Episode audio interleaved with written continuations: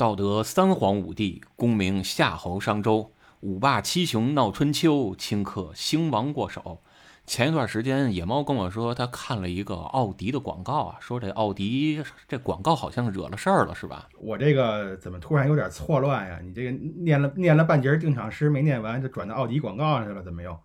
就就逮哪儿说哪儿吧，是吧？反正我现在这脑子有点错乱，我这跟医院住了一个多月，这前后加起来得有两个月没更新节目了。反正是现在确实状态不太好，就能想起什么是什么吧。是，本来说这个节目是你住院之前嘛，就应该是在你住院那个星期吧？咱不是说录这个嘛？后来你不是就住院了吗？实际上这个事儿热度已经过去了。这个简单说说啊，简单回顾一下这个事儿，帮各位回忆一下，就是这个奥迪呀，它出了一广告。这个广告里边这个文案还挺美的，说什么呢？说这个有小暑就一定有大暑，是吧？有小寒就一定有大寒，但是小满这一定没有大满，因为这个大满不符合古人的智慧呀。就说了这么一段话，这广告这个一下逼格拉满了。后来呢，北大有一个学生啊，名字我忘了，说这个诗啊还是这段话不是你们原创，这是我写的，我先发到抖音上的，结果你们把这抄来了。是吧？然后放在你们广告里了，你这属于侵权呀，就不干了，就把奥迪给告了。说好听点，那不叫抄来的，那叫佛来的。对，一个意思嘛，对吧？反正就是抄来的，那就不不缝来的啊。后来呢，奥迪一听这事儿，哎呀，那没辙，赶紧道歉呀，赶紧这个公关吧。奥迪方也道歉了，这个广告公司也道歉了，就包括刘德华好像都站出来说了吧，因为这广告刘德华演的嘛。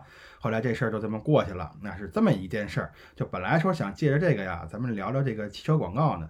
结果你这一住院好了，这事儿整整个过去了一个多月吧，现在都没人提了，已经。我觉得我这住院就是让这事儿给方的，你知道吧？本来要不聊这事儿，我也我也住不了院。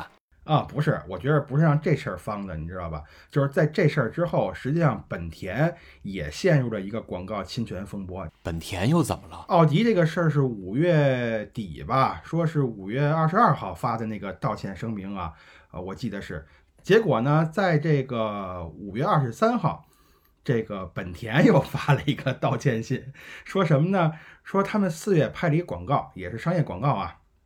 啊，就是向这个原创者郑重道歉。这广告是怎么回事啊？说有一个演员，他呢到了一个村庄叫明月村，说这个明月村里边有一个有一个房子呀，还是一什么呀？叫远家。他说这他是这个远家的主理人啊，就跟咱这个播客的，还弄一主理人。说自己呢五年来到了这个明月村之后，怎么样被这个淳朴的民风所吸引。是吧？就决定留下来干嘛呢？做学做这个草木染呀，继承一下中国传统文化呀，是吧？这个把它发扬光大什么的，讲了这么一个故事，在其中呢植入了一些本田的汽车广告。后来呀，有一个作家叫宁远，啊，这个发了微博说了，说这个远家实际上确实啊是这个明月村的一个草木染工坊，他是宁远和他的团队在二零一五年开始打造的。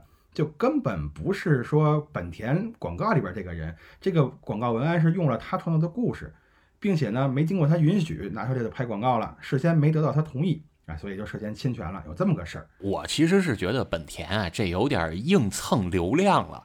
就是一看奥迪这事儿玩的挺好，是吧？社会关注度挺高。本田现在你看这个什么烧机油啊，这个什么烧防冻液啊，这事儿也没人提了，是吧？这个本田的流量也比较低了，怎么办啊？咱硬往上蹭个流量吧，然后就玩了这么一出。你你说有可能吗？哎，有可能，有可能，有可能。甚至我都想啊，这本田跟奥迪，你想。这两家发这个道歉信，一个是二十二号，一个二十三号啊，就隔一天，我都怀疑这两家是不是说好了，是吧？咱来一个强强联手，咱一块侵权玩吧。所以啊，这就是这期为什么还是得跟野猫一块聊，尤其是聊广告这话题。嗯，就是因为野猫他曾经就是在广告这行业从业的人员。是吧？人家还是行业大佬，服务的客户那都说得出去的。呃，好嘛，现在我也不敢说了，也不敢称大佬。反正原来确实是干过这么一段时间，有那么三五年的时间吧。我是自己整了一广告公司，但其实我也算不上入行了。就我觉得我一直是在行业边缘晃悠。所以呢，就是接的那些活儿听着是不错啊，但是我觉得可能是人家一看你这个一外行干这个也不容易，我就甩你点活儿吧，甭管大小，够你吃饭不就完了吗？大概是这情况。就你那会儿服务的客户不都是什么小微企业吗？是吧？就是黄品源创的，哎，这这人名能提吗？呃，最好别提。哦，就就是小微嘛，是吧？小微企业嘛，是吧？那个做软件开发的小微软件，呃，反正之前服务的最大的客户叫新浪吧？听说过这新浪没有啊？新浪，反正我知道有个后浪啊，后浪推前浪，一浪更比一浪强，还是什么这个什么浪里个浪？你就浪催的我。啊，对对对，啊，就甭纠结我以前干什么了，反正是呃干过两天儿，所以呢，而你别说，我还特别爱看这个汽车广告，就是虽然我不怎么懂车啊，但是我是真喜欢这玩意儿。呃，有时候呢，这个汽车广告，特别是一些这个国外的广告啊什么的，我我还真愿意多看两眼。啊，我还下载了好多嘛，我那个硬盘上有好多这玩意儿，所以没事拿出来瞅瞅，还挺受启发的。也有剧情吗？呃，这个一般不需要剧情，就就很简单，上来就直截了当的就直接给你进入剧情了，然后给你交代这个。我觉得咱俩说的不是一个事儿，不是一个事儿吗？就是工具道具也很简单。呃，道具确实是不复杂啊，道具不复杂，但是也有道具复杂的，比如说有时候弄个飞机什么的啊。不是，咱咱说的不是汽车广告吗？哪来的飞机呀？哎，你看，你看。这为什么我说我看汽车广告看得多呢？对吧？这汽车广告里边可大量出现飞机啊！呃，还真有，但是并不多。我印象中，宝马曾经拍过一个系列的广告，是带剧情的，然后类似于这种什么科幻啊、武打呀，就全五行，什么枪啊、炮啊，就全有了。里边有那么一两集是带了飞机了，有直升飞机，有战斗机啊。我说的不是这个呀，我说的是什么呀？就是现在很多这个汽车企业啊。汽车厂商啊，他们做这个广告啊，我不知道是不是商量好了啊，反正他们有一个统一的格式，叫什么呀？叫这个拉飞机。这广告你肯定看过，挺多的呢。什么叫拉飞机呀？哎，你看这个汽车什么比较重要啊？对于一般人来说，除了外观之外，它不就是动力了吗？是吧？就是俗称错了错了啊啊！就绝对不会是动力，一定是空间最重要。除了空间，就是那个标，就是那 logo 品牌最重要。行行行，好好好。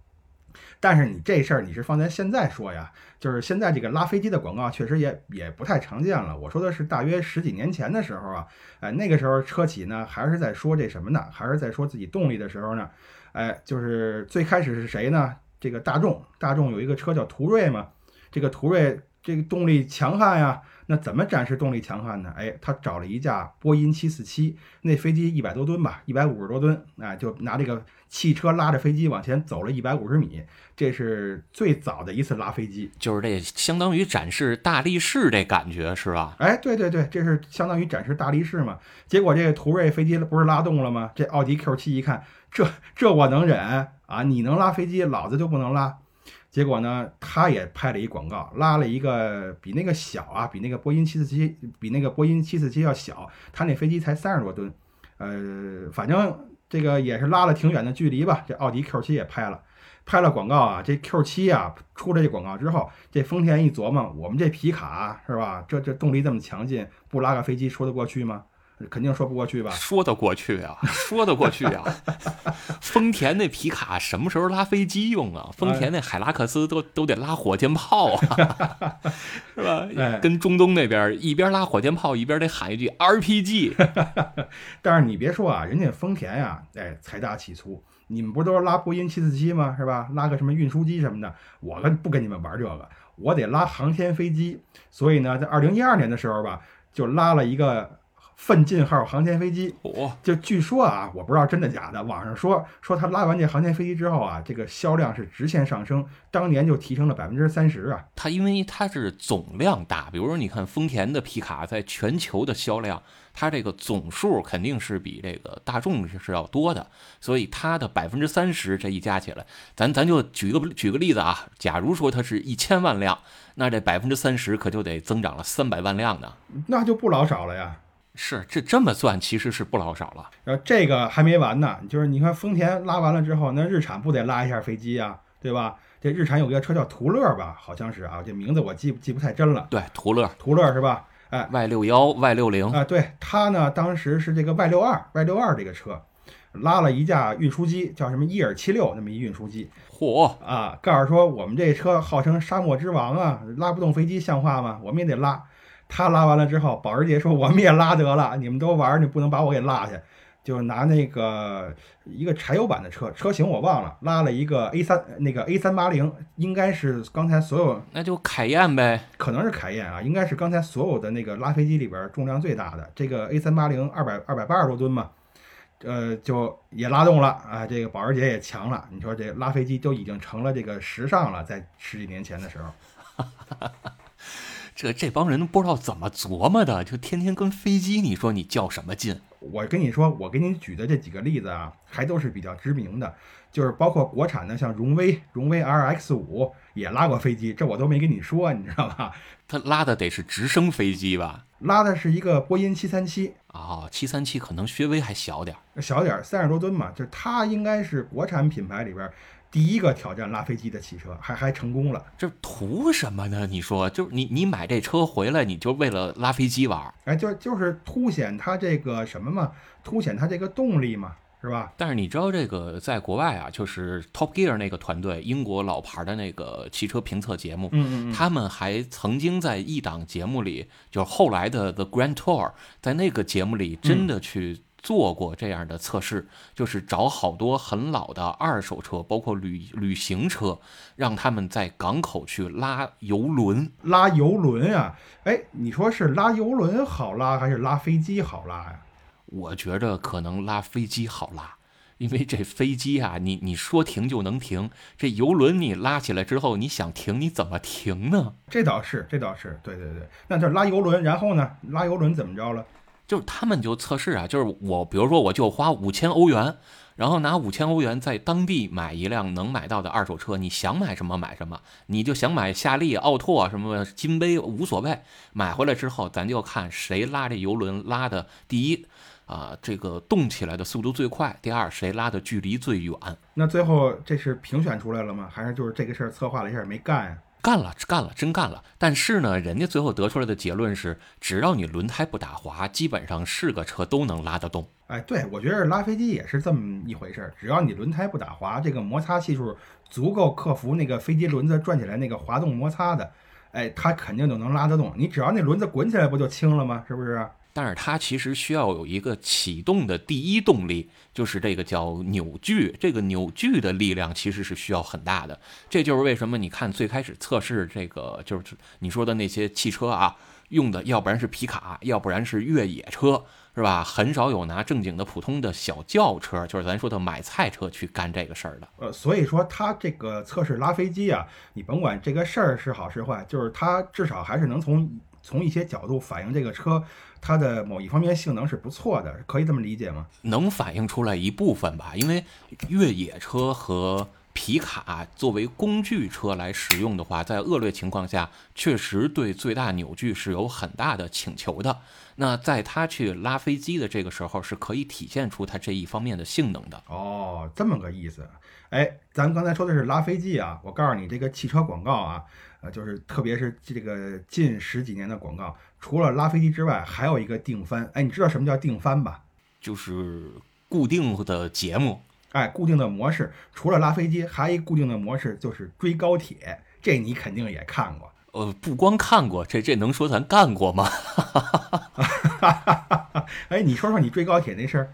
追高铁就原来京津塘嘛，就还没有京津第二高速呢。就原来最老的京津塘刚有高铁的时候，它当时最快的时速是在一百八到两百三之间，所以一般的小车追它问题都不大。那现在的高铁呢？现在高铁一般时速能达到三百多吧？这个你要想追它也就没那么容易了吧？对，一个是说你没那么容易追它了，就是因为你对车其实是有需求的；另外一个就是你对自身的技术也会有一些需求。对吧？因为呃，当年的那条路现在就路况已经非常差了嘛，全是坑坑洼洼，然后路也特别窄，就单向只有两车道。你在这种时候，你要是开到两百多、三百多的时速，你还得来回呃来来回钻，这个其实是很危险的，并且也会给别的社会道路的车辆去带来很大的危险，所以也不要这么干。哎，对你这说到点儿上了，就是当年。呃，我没记错的话啊，第一个追高铁的广告是名爵拍的，而且呢，他这个好像还不是官方发布的视频，就是网上流传了一段视频。这个名爵六嘛，也不知道谁开的啊，就是反正是他开着这个车在追高铁，就是前前两年的事儿吧。追这个高铁，然后呢追了之后呢，这个正好呢就是名爵六刚刚上市那段时间嘛，所以网友就推测，虽然说这个广告不是官方发的，但是这个事儿肯定是官方策划的，就是拿这个当个噱头嘛，去宣传自己这个车。我印象中，我第一次知道开车追高铁应该是两千零八年、零七年、零八年，那个时候是第五代高尔夫没有正式的引进啊，就是它它不是用呃国产组装的方式引进，而是直接用进口的方式引进。当时一个两厢的高尔夫在国内是卖到四十万左右，就是 GTI 版本啊，那个高性能的 GTI 版本，我们叫 Rabbit，叫小兔子那个版本，然后卖到这么贵的价格，所以很多人可能都接受不了。第一，你这个车没有后备箱，很多人都会认为你这都不能叫个车。第二，你一个小排量二点零排量的这么一个小车，你要卖到四十万，而且你只是一个高尔夫，是吧？大家都会知道说。高尔夫其实是捷达的基础版，或者说捷达是在高尔夫的基础上加了一个后备箱，才给它拉出了一个三厢车。那你还买一个原版的一个小车，你还要卖到四十万，而且还是手动挡和自动挡两个版本，对吧？当时我印象中，一个是三十八万，一个是四十一万啊，这是裸车价呀。所以当时的营销面到呃面临了很大的问题。那那个时候我看到了，就是有一波人，他们是在高铁上拍视频，拍的就是旁边的高速公路上有这款高尔夫，把自己这辆高铁给超过去了。它已经不是追高铁，它是超高铁，然后旁边再带了一下高铁上，因为车厢里会有高铁的时速嘛，给了一个高铁的时速是两百五。那他开车这个人是广告公司安排好的呀，还是就是随便找的路人呢？我不知道，不知道，反正现在也是个悬案吧。这个到底是民间行为还是广告公司的这种炒作行为，现在也说不清啊。所以你看啊，你发现没有？刚才从刚才到现在，咱说了一个。那个拉飞机追高铁，这反映什么呢？反映了汽车的这个动力，或者你刚才说那个扭矩啊，还有一个就是汽车的这个速度啊。那你想，这汽车还有什么方面呀？还有一个运行起来、开起来的时候这个稳定性嘛，哎，还有这个广告是专门讲这个稳定性的，这广告也特有名儿，就是那个沃尔沃一字马广告啊，这是两个沃尔沃的这个大货车是吧？然后分开，对对，然后让一个人站在这俩车的这个车篓子之间，然后玩一个劈叉，对，上格云顿嘛，那还是欧美功夫巨星啊，那个是，那怎么起个日本名儿？这好是四个字儿，就是日本名儿是吗？还有什么上官上官云顿是吗？啊，这是中文中国名儿。啊，这上格云顿。哦，听成上官了。不是我这怎么念出来，听着像什么什么馄饨那种感觉似的呀？云吞面吗？啊，云吞面可不嘛。哎，这上格云顿就是分成了一字马，就这么一个广告。哎，这广告出来之后啊，好，这个那什么了啊，就是。给人一种什么错觉呀？就是说这个好像这个车呀，它不是发在中国的，它是发在印度的。你看印度那阅兵式，不就是俩摩托车中间带一人，那人弄一一字马吗？你说那都算搂着说了，印度那阅兵式是一个摩托车上站二百多人啊！对我好像也见过，还摆一花儿的造型，举着手什么的，二百多喽啰兵摆成一个伞状的样子啊！那摩托车也够可以的，好，那么多人他还能开得动，这得打轮胎得打多少气儿？那可不嘛！哎，你看这是一个稳定性吧，那就差一个安全性能了，对吧？所以你见没见过给自己的这个汽车广告拍翻车的这种？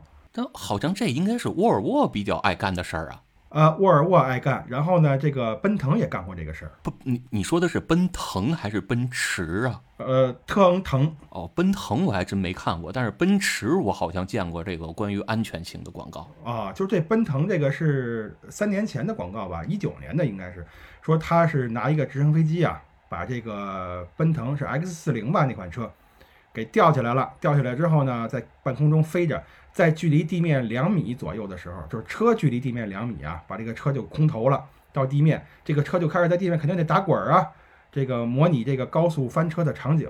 结果呢，这个车呀，就是呃摔完了之后一看，这个架整体的这结构还比较完好，这个 A 柱、B 柱什么的呢都没有特别明显的这个形变，那说明它这个车呀安全性很好啊，它这么营销了一波。不是不是，我我我拦你一句，你说这直升飞机往下扔这车是？距离地面两米的时候扔哎，对，这个车距离地面两米，速度呢大约是一百二十公里每小时。啊，就是这个直升飞机在往前飞的时候，然后扔这个车。哎，就模拟这个高速翻滚嘛，要不然这高速怎么出来呀？哦，我我就听你说这事儿，我突然想起来十几年前啊，嗯尼桑曾经干过一个类似的事儿。嗯嗯但是那个是一个民间组织，就是也是土屋那帮人，他们玩改装，嗯。然后呢，在美国找了一条，就是美墨边境那边找了一条笔直的公路，他们改了一辆尼桑的三七零 Z，就是我们说、呃三五零 Z，改了一辆淑女，把这辆车啊、这动力啊、安全性啊、防滚架呀、全都给嗯改的特别棒啊，这个已经是无以复加的程度了。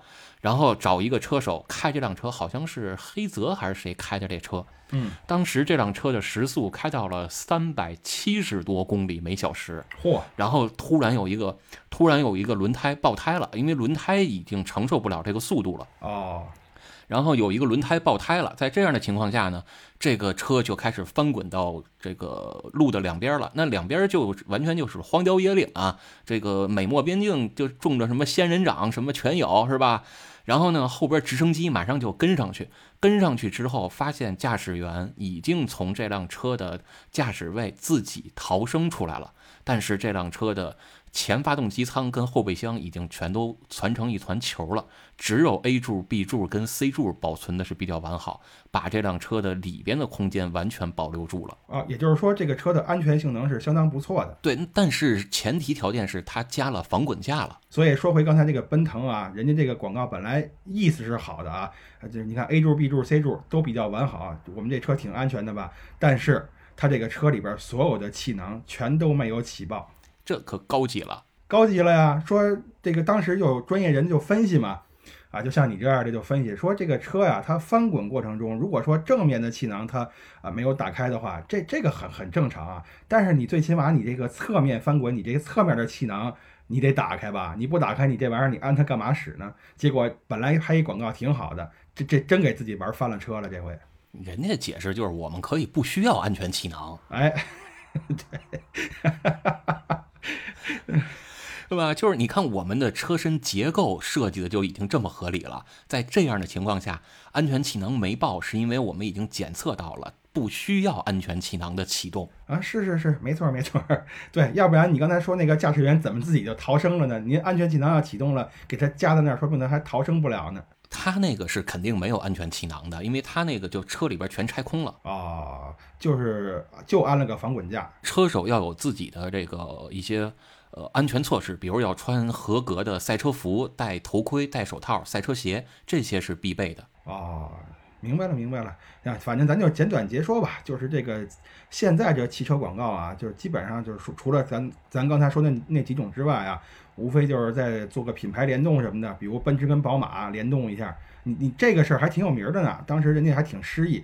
这个宝马中国发了条微博说奔驰一生，宝马相伴。哎，你说这个这个后来奔驰是怎么回应的我忘了，反正这俩品牌联动了，这是一种。要不就是你请几个明星过来给你宣传宣传你这车啊。这最可恶的是什么呀？就是最近几年这汽车广告啊，它是越来越 low 在哪儿？就开始往脑白金那方向变了，你知道吧？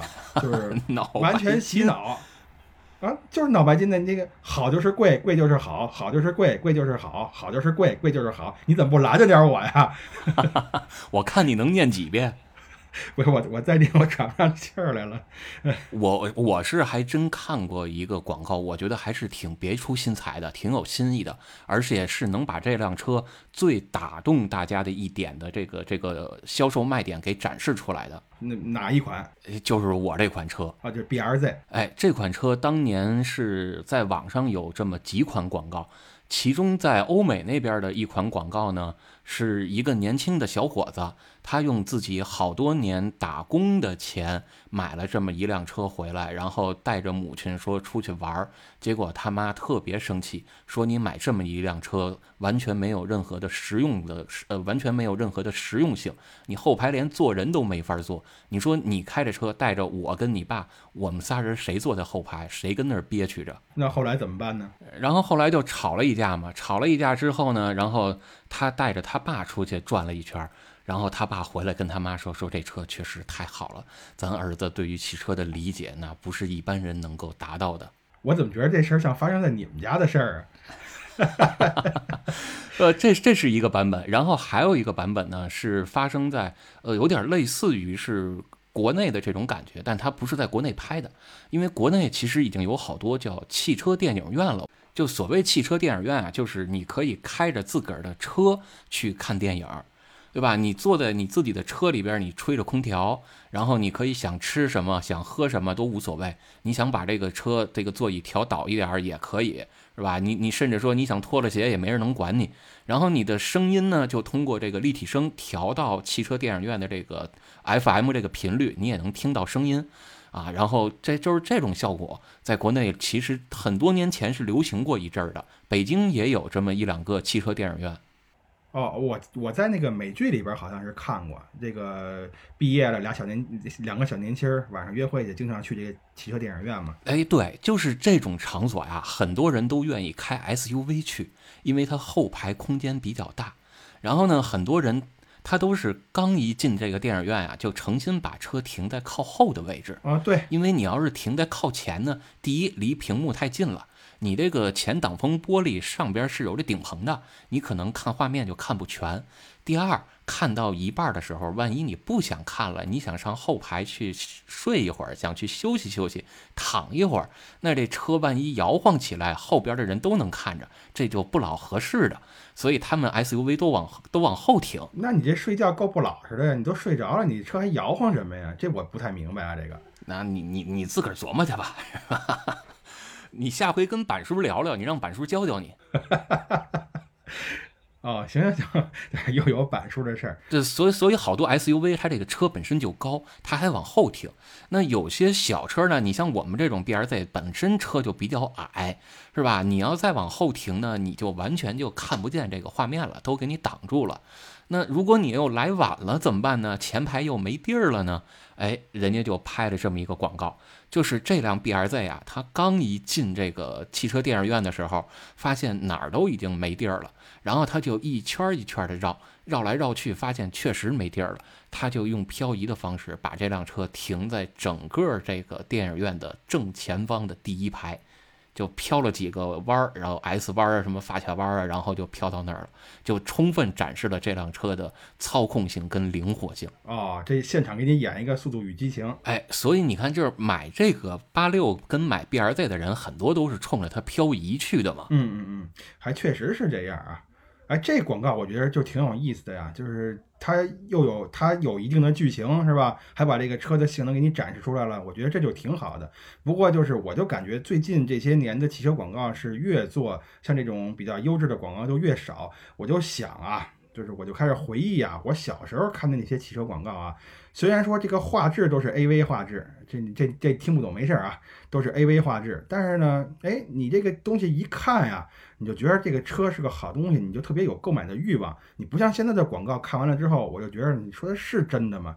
我这个心里老打一个问号。不知道你有没有这感觉？我觉得主要是因为你小时候看的那些和车相关的广告啊，就是在你童年的阴心里啊，给你留下了不可磨灭的番号或者叫阴影。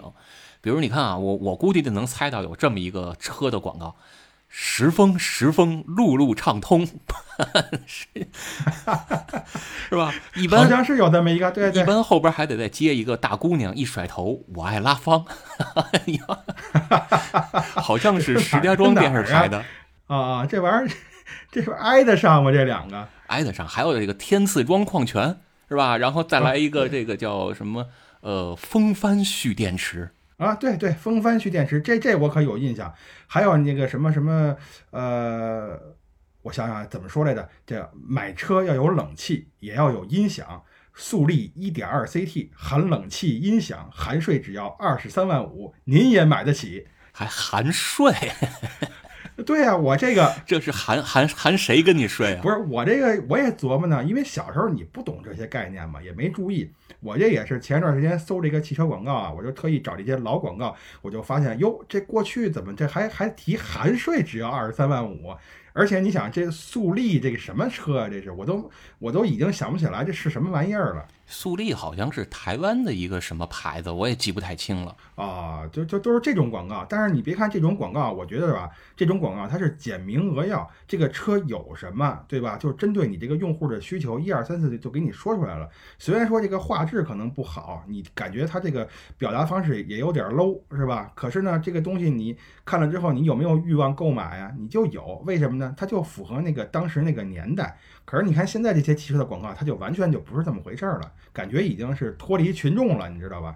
就不跟你聊有冷气这事儿了啊，就根本不跟你聊有冷气这事儿了。你看这有冷气这个事儿啊，原来我记得还有一个江铃汽车这么一个广告，说什么这个吐鲁番火焰山这个五十度高温标定是吧？这个青藏高原什么唐古拉山脉海拔五千米是吧？这个什么澎湃动力同等车型中遥遥领先。什么什么智胜千里，营运四方，江铃凯威震撼登场，就你说就是这广告，你说虽然说是看着不不是特别好啊，可是呢，你看这词儿念出来它就有劲儿，我听着我就舒服，我也爱看。其实我是觉得，就是为什么现在好多汽车品牌的广告他们不再这么宣传了呢？是因为这些东西啊，现在基本上都是标配了。你看，你刚才说的这个要有冷气是吧？你说现在哪个汽车，你你买一个新车，你上 4S 店，或者说你去二手车，你上花乡什么扫听扫听去，哪个车还没有冷气、没有空调？这已经不现实了。哎，那我怎么听说欧洲那边的车？大部分也不是大部分吧，有很很多车它就不带冷气呀，因为那边的车和咱们这儿不太一样，他们很少会有这个，因为排放有淘汰。但是咱们这儿就是，如果你排放过不去的话，这车已经没法上路开了，那它就不再有你能在市场上继续交易的价值了。哦，这么回事，所以对这冷气确实是啊。刚才咱说的是欧洲嘛，你要放在咱们国内来说，这个冷气确实是就没有车说不带冷气的，肯定啊，你按现在这气温你卖不出去。对啊，但是你像这个什么手摇窗户 是吧？这个电动电动窗户什么什么手摇玻璃，这个现在还有些车确实是手摇的。我觉得可能你再过这么几十年啊，像这个手摇玻璃啊，这个手动调那个座椅啊，这可能反而成了卖点了，打一个复古，打一个情怀这么一张牌。哎，确实还是因为很多情况下，你手摇的这种纯机械式的，还是要比电控的要更可靠一些。比如说啊，你这个车如果一旦涉水，那这个时候你要电控它失效了，你怎么办？是吧？你你天窗如果失效了，你你摁按钮它是开不开了。现在几乎所有的车都是强制要配一套机械遥控，呃，机械去能把天窗打开的这个备用功能的。那你其他的车窗是不是也要有呢？包括车辆的后备箱盖也是要有从里边能够通过机械拉取的方式能把后备箱打开的。啊，这个我倒是听说过，说你要是被人绑架了，塞到后备箱里了，实际上那个后备箱盖你在里边能打开。对，没错啊，是一定要有这些功能的。所以手摇的这些东西它并不一定会淘汰，只不过将来可能会。会更小众一些啊，所以换句话说，你的意思就是说，呃，现在这些车的广告，你甭管好坏，他说的也是现在我们需要的这个车上有的比较先进的配置，而不是以前已经有的那些标配了。所以以前那些他就不提了。呃，还有一点就是刚才你说的，你像什么唐古拉山什么五千米高原的标定，是吧？是当年。当年有没有这些强制要求，我不知道。但是今天是一定会有的，而且各大品牌也都是这么会去做的。就是各大品牌一个认真负责的汽车品牌，他们生产出来的一款车型，在量产之前都是要拿试验车去到极寒跟极热的地方去做很长时间的拉练的测试的。哦，那种极限测试，对，一定是会要去做的。做完了之后，才能够知道我这个车能不能在那些地方正常行驶、正正常使用。其实我觉得可能这个测试在当年也有，只不过知道的人不多，所以就被广告公司拿出来当成这个宣传的一个点了。哎，你看我们原来去做这个苹果的这个销售培训的时候，也会让我们去提炼一些卖点，但是苹果它的那个思路啊。跟现在这些汽车品牌，我觉得玩法就很像。或者我，或者换句话说，就是我会觉得现在这些汽车品牌，他们呃的广告里面给大家宣传出来的这种，你说它是销售卖点也好，你说它是展示出来的一种呃能够促进你购买的意愿的东西也好，很接近于苹果的那个思路或者玩法，就是它不再去给你展示一套我这辆车本身有什么功能。而是去给你描述出一个很美好的使用场景，把你直接投射到这个使用环境中，让你带入到这个角色里面去。啊，这个时候你就会想啊，那有一天我自己开上这个车的时候，我使用这个功能，它会给我带来哪些益处？因为苹果一直在给我们讲，你在给顾客讲任何我们的产品的优点的时候，一定不是说我们这款产品的 CPU 是多少，内存是多少，硬盘是多少。呃，一个是听不懂，另一个是这样你会去陷入到一个和顾客的拉锯战里面，因为顾客如果。去拿你的设备和安卓的手机去比，或者拿你的苹果的电脑和呃中关村那些攒机或者品牌机去比的话，你是没有任何价格优势的。没错，好多人就在，好多人就诟病这个嘛，说苹果的配置也没有说可能比同类的安卓安卓机要高很多，它凭什么卖那么贵？对，因为苹果的优势是在于你使用起来。那使用起来，我们就一定要让他去演，要给他演示，并且演示完让他自己动手去体验。所以苹果跟我们说，我们要给顾客去展示的是什么呢？叫 F A B E 法则。呃，所谓的 F A B E 就是第一 F，你要先告诉顾客我们这个产品有哪些特点啊，就或者英文叫 features 啊。然后呢，A 是它有哪些功能，就是 ability。然后 B 是它有哪些益处或者好处，它能给顾客你在日后的使用过程中带来哪些有用的地方？比如苹果电脑，你可以永远不关机，你可以永远不用担心它有卡顿，手机也是一样，对吧？包括 iPad 这些东西，这个是是顾客可能原来从来没有想象过的。就是别人都拿一台电脑去开会，你到这儿你要各种关东西，甚至你要重启。但是我掀开盖儿，我就可以直接进入工作状态，我就一秒钟进入工作状态，这是其他的 Windows 电脑所做不到的。这个是我们要给顾客去展示的啊，还确实是这么回事。不过你刚才一说，我以为。苹果公司当年也让你们拿着手机上什么唐古拉山呀，上那儿去用去吧。你看这电池待机时间能有多长，是吧？你去试验去吧。我说这这不错，那这我可以应聘这公司，我去干干去。就就就还还是旅游那趟事儿是吧？啊，对呀，只当旅游了吗？对你找几个夏尔巴人背着你就上那个珠穆朗玛峰了。哎，是。哎，不过你这么一说啊，我就想啊，因为我原来研究过一段这个汽车广告嘛。我就发现啊，就是如果真按你这么说的，确实啊是按你这么说的啊，现在都是这样做。呃，就几百不是几百年前啊，就是一百多年前的汽车广告，呃，好像就比一八九三年那时候，一八一八几几年的时候那些汽车广告，好像它走的也是这个套路啊。就是虽然说它的表现形式不一样了，讲的卖点不一样不一样了，但是套路是完全一样的。就我们还是看顾客最关注什么，比如你看现在网上的潮流啊。顾客最关注的一个是这个车省不省油，一个是这个车呃它安不安全，对吧？因为我全家大家呃一家老小的性命都在车上，我车安不安全？所以我的主动安全、被动安全这些，还有一个呢，就是我的车技不好，那我这个辆车有没有自动驾驶，有没有辅助驾驶，甚至帮我自动去停车入位这些功能？那你看现在，尤其是包括几年前到现在这最近几年时间里。汽车广告大部分都在展示这些方面的东西。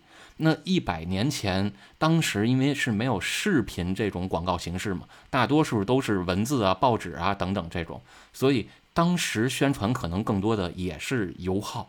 比如说我这个十加仑的油，我能跑多少公里？因为欧美那边是用这种方法去计算嘛，跟咱们是分子分母是反过来算的嘛。呃，对对对，没错，这日本也是这样，跟美国学的嘛。就是我这一升油跑多少公里，跟咱们不一样。嗯，是，所以当时包括现在，顾客可能更关注的是这些。那。广告它存在的价值，我觉得啊，因为我没你那么专业啊，我我就从我的角度来看，可能就两种。第一种叫广而告之，把我想要宣传出来的东西，你说是呃卖点也好，你说是其他的特点也好，去传播出来。第二就是让顾客能够感受到你在日后使用我这款产品的时候，你能得到哪些益处。比如你看斯巴鲁在做了很多线下的体验活动的时候，都会带我们体验一下什么呢？比如说啊，这个二十五度的坡，再往下下坡的时候，驾驶员的双脚离开刹车油门踏板，就只用这辆车的陡坡辅陡坡缓降功能，这辆车会自自己踩着刹车慢慢的降下去。哎，这样不危险吗？一直踩着刹车？呃，不危险，它会自动控制车速。所以，当你是一个完全没有任何越野经验的一个小白，开着这样车的时候，你不知道在这样的情况下，我是该用什么样的四驱模式。没事儿，不用紧，呃，不要紧，你只要按下车辆的一个按钮，并且这辆车它关于越野模式只有这一个按钮，所以你也不用操心什么复杂的什么这个档杆挂到几档，那个按钮我应该怎么去调。你只要按下这一个按钮，所有的四驱模式全自动给你分配好。陡坡缓降功能也给你自动打开，你就什么都不用管了。这比你玩那个奥德赛省事儿多了。这技能你一个按钮全解决了，你省了还得装备，找半天还找不着。这就相当于代练嘛，是吧？所以，所以为什么大家都说斯巴鲁是是越野车里边的搅局者呢？是吧？就是你你作为一个 SUV，你还本身就比很多这个越野车的越野能力就已经不相上下了，你还有这么强的电子能力，那你是不是太流氓一点了？哎，我觉得这种流氓还是越多越好吧。你对于一般的这个用车的人来说啊，呃，是啊，所以所以你看，就是现在为什么斯巴鲁的接受度会越来越高了呢？就是原来斯巴鲁在国内几乎是不做广告的，但是他现在有点开窍了，因为毕竟丰田在他那边的入股越来越高了嘛，丰田开始给他注入一些思想了，是吧？你你包括斯巴鲁的车型啊、动力啊，也能看到越来越丰田化。那在这样的情况下之后。斯巴鲁除了在线上开始做广告，然后它的公众号啊、它的抖音啊开始全面推之外，也在最近的五六年、六七年之内开始做大量的线下试乘试驾这种体验活动，把他的车的优点去传播出去，然后让大家更了解斯巴鲁的车它到底好在哪儿。说白了，这还是苹果那一套玩法，就是我先给你展示。然后你自己再来体验哦，对对，你不过你这么一说啊，我仿佛嗅到了金钱的味道。嗯，怎么呢？就是就是能接广告了是吗？对呀，你看你好，这节目里把斯巴鲁都吹上天了，这玩意儿咱拿这期节目去找他们要点广告费，这不过分吧？行，这事儿就交给你了。就是你，你知道我我参加过几回他的那个活动，有一个项目给我的印象是特别深刻的。就是他开着斯巴鲁的车呀，人家开着这个车呀，然后在这个跷跷板上去走。这个跷跷板呢，大概是五十米长，先往上爬坡，大概是一个三十度的坡。爬到一半的时候啊，这个车不是一共有四个轮胎吗？是吧？它其中的三个轮胎都在滑轮组上，就是底下的全是在打滑状态。然后他把这辆车停在这一套三个滑轮组的机构上。这样的时候呢，就是这个滑轮组是安在这个跷跷板上面的，是安在跷跷板上的。然后呢，这个时候它其实就是在模拟你在极限越野的情况下，如果你现在车已经被陷车了，三个轮胎底下全是泥泞，全是湿滑路面，这个时候只凭一个轮胎有附着力，你这辆车能不能脱困顺利开出来？这是考验越野能力的一个。这个重要指标吗？这不是？呃，对，一个非常重要的指标就是脱困指标，并且这是和生命息息相关的。然后这个时候呢，这个驾驶员啊，带我们体验的这个驾驶员，把刚才提到的这个越野的模式这个按钮摁下去之后，轻踩油门，这辆车就直接开上去了，并且你别忘了，这辆车还是在一个三十度的坡上。呃，对呀，它本本身比那个你实际陷到那个泥泞里边，可能难度会再大一点了。对，并且这个车是没有任何左右的摇摆打滑的，直接就就一点儿问题都没有，直接就上去了。这是很多专业的越野车都做不到的。这一下就让你感受到什么叫纵享丝滑了。然后你别忘了，这个车现在降价完之后，可能卖二十万出头，就二十一二万的样子。哟，那我要是回国之后买这么一车，你觉得行吗？呃，主要只只要你对动力没有太大要求就行，因为这个车空间非常大，就是动力有点绕。哦，那没事，在城市里开嘛，我要那么强动力干嘛使呢？对，然后这个车车顶也有行李架，是吧？然后咱弄个小帐篷跟后边一支，或者跟车侧面一支，这多爽啊！就跟上回你给我发那个小视频似的。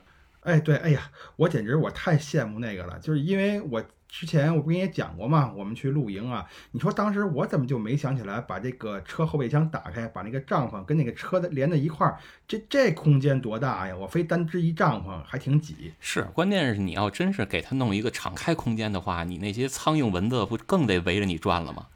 这这这倒是，就行，就别提这苍蝇蚊子了。好，提起来我这浑身都痒痒，你知道吗？都快臭了，都围着你转啊！所以你看啊，这个汽车的广告啊，就包括他们的营销啊，就这么多年，一百多年来，其实，呃，看起来是越来越花哨了，但从本质上讲，它没有什么变化，说的永远都是那一套，只不过它呃表达的内容啊是与时俱进的而已，其他的东西完全没有变化。呃，内容确实是与时俱进。你像我原来之前那个车，当时买的时候啊。去 4S 店还都是纸质的那个一页一页的，就大概是两开三开那么大的那种本儿嘛，然后他给你弄的宣宣传页嘛，一页一页的翻，上边还有这个配置表，给你写着我们这个叫六碟 CD，是吧？就是就是你能连续放六碟 CD，每碟 CD 当时是能放十到十二三首歌嘛，那你这一下就有一百首歌啊，你在路上可以来回切换听啊，这是多么幸福的一件事儿啊！可是后来有了 M P 三之后，你这一百多首歌跟 M P 三比，这明显又差了好多呀。哎，对啊，当时我那个车是零几年买的，然后后来过了大半年，有一个小改款，就已经没有六碟 C D 了。就只变成单碟 CD 加 MP3 了，就是它能同时解码 CD，也能解码 CD 里面你自己刻的 MP3 文件了。我刚才还想问呢，就是既然你已经能播 MP3 了，你还能解码 CD 干嘛？就是原来是你这个 CD 里边刻的是 MP3，它也能读出来。呃，对，就是你这一张盘，你说我刻 CD 也行，是吧？我有正版 CD，我也能听。那我自个儿买张盘，我从网上下一点 MP3。是吧？六百五十兆、七百兆的一张这个光盘，我能刻多少首歌啊？这个少说两三百首啊。这你可不可随便听嘛？尤其是很多这个司机朋友，就天天在路上跑的，你这你弄个白眉大侠，你弄个单田芳，你得听疯了呀！哎，你别提这事儿了。原来我那个开夏利那哥们儿啊，有一回我跟他去那个天津，我们俩人走那个京津塘高速嘛，他那个车就是后来后换了那么一个能解码这个 MP3 的那么一个 CD 机，换了那么一个，然后他就刻了一张盘上车呢，他就放了一张盘啊。就是放那首那特老的一个口水歌，叫《狼爱上羊》，你知道吧？反正挺恶心的一歌。你听这名儿啊，哎，这个歌就来回来去老是这一首歌。我说大哥，咱能这个不单曲循环吗？哥们儿来一句就告诉说，我没单曲循环呀。我说那他为什么老是这一首歌呢？他说：“我这盘里刻着几百首歌，就就只有这一个，没刻别的。我重复刻了好就好几百遍，我就爱听这个。他不知道他那个新换的机头上有个按钮叫 repeat 吗？我哪知道？知道不知道？反正我们俩就是从北京开到天津得俩钟头吧。完事儿我们俩人听了一路。你北京开到天，你开到塘沽也用不了俩钟头啊。”啊，就反反具体时间我忘了，挺早的了，得得得得二十年前了吧？这时间就是开多长时间我忘了，反正就是一路就这一首歌。是，但是话说回来啊，我说是，我还是觉得现在有些广告，说实话有点稍微的过分了，就是他把这个场景给你描述的有点过于的美好，或者叫过于的前卫了，可能离实际你买回这辆车在路上体验到的感受是有些出入的。呃，比如说呢？比如，你就现在咱们说这个叫路边的这种自动停车，是吧？或者这个召唤啊，这个我我我下了班了，然后外边在下雨，这时候我摁个按钮，这辆车就自动给我开过来，然后我上车我就能走了。就是这些功能可能没有演示中那么的完美哦。这个我还真着了这个广告的道了，你知道吧？就是我看过这一些这个广告之后，我就感到很吃惊啊！我说，你看这个电影里演的变形金刚，没想到啊，在二零。二二不是二零，就是前两年了，就在二零二几年吧。我还这个人没到中年的时候，我就能享受到这种科技水平了。我觉得我还挺幸福的啊。实际上它并没有演示的那么的好，呃，没有想象中或者没有演示中那么的完美，还是多多少少人得参与一下，就至少你得盯着点儿。要不然万一真出了事儿，这事儿说不清。所以就是一般要是用这种功能的话，比如这种自动泊车什么的呀，有的甚至说他可人可以不在车里啊，是不是还是推荐说你这个人还是最好坐在车里边，呃，随时准备着接管这个车，这样比较安全或者说比较好。我知道的说明书上一般都会明确给你标注出，使用类似功能的时候，人是就驾驶员是一定要坐在车里去起到监控的作用，并且要准备随时接管车辆的。哦，那你这么一说，确实是有些广告我忘了啊，是不是确实是有？我印象中是有的，就是他在使用这些功能的时候，驾驶员实际上是不在车里的，他是在车外。就是为了突出它这个功能有多智能、多人性化嘛，啊，它有这么一种宣传，我那就太假了。那这么一说，对，包括还有你看有一些这个类似于 SUV 或者越野车的广告，给你展示的这辆车啊，跋山涉水就没有它去不了的地方了，恨不得你给它发射到月球上，它能当月球车使了，是吧？这个珠珠穆朗玛峰那山尖儿上，就是那个二层阶阶梯叫什么中国中国楼梯，它都能给你爬上去。但实际中呢，这车给你装配一个 HT 胎，就所谓我们叫公路胎。您拿这胎怎么可能玩越野呢？就已经太拿观众或者太拿老百姓拿拿这个潜在用户这这智商在地上摩擦了。呃，其实我觉得你说拿智商摩擦倒也不见得，因为多数人他是不懂这个的嘛。比如刚才你说的那个 HD 那个轮胎，你一说我以为你讲的是高达呢，那 HDRD 嘛，呃那对哎哎那是 HGRG 对还还不一样，反正我就是想不到嘛，这个轮胎它还会分这么多种类。你对于一般人来说，可能最多来一个普通的轮胎，是吧？来个雨胎。最多来个雪胎，它也就知道到这程度了。你越野还得换轮胎。对，越野车或者 SUV 车，一般公路上是用 HT 胎，就是呵特 HT。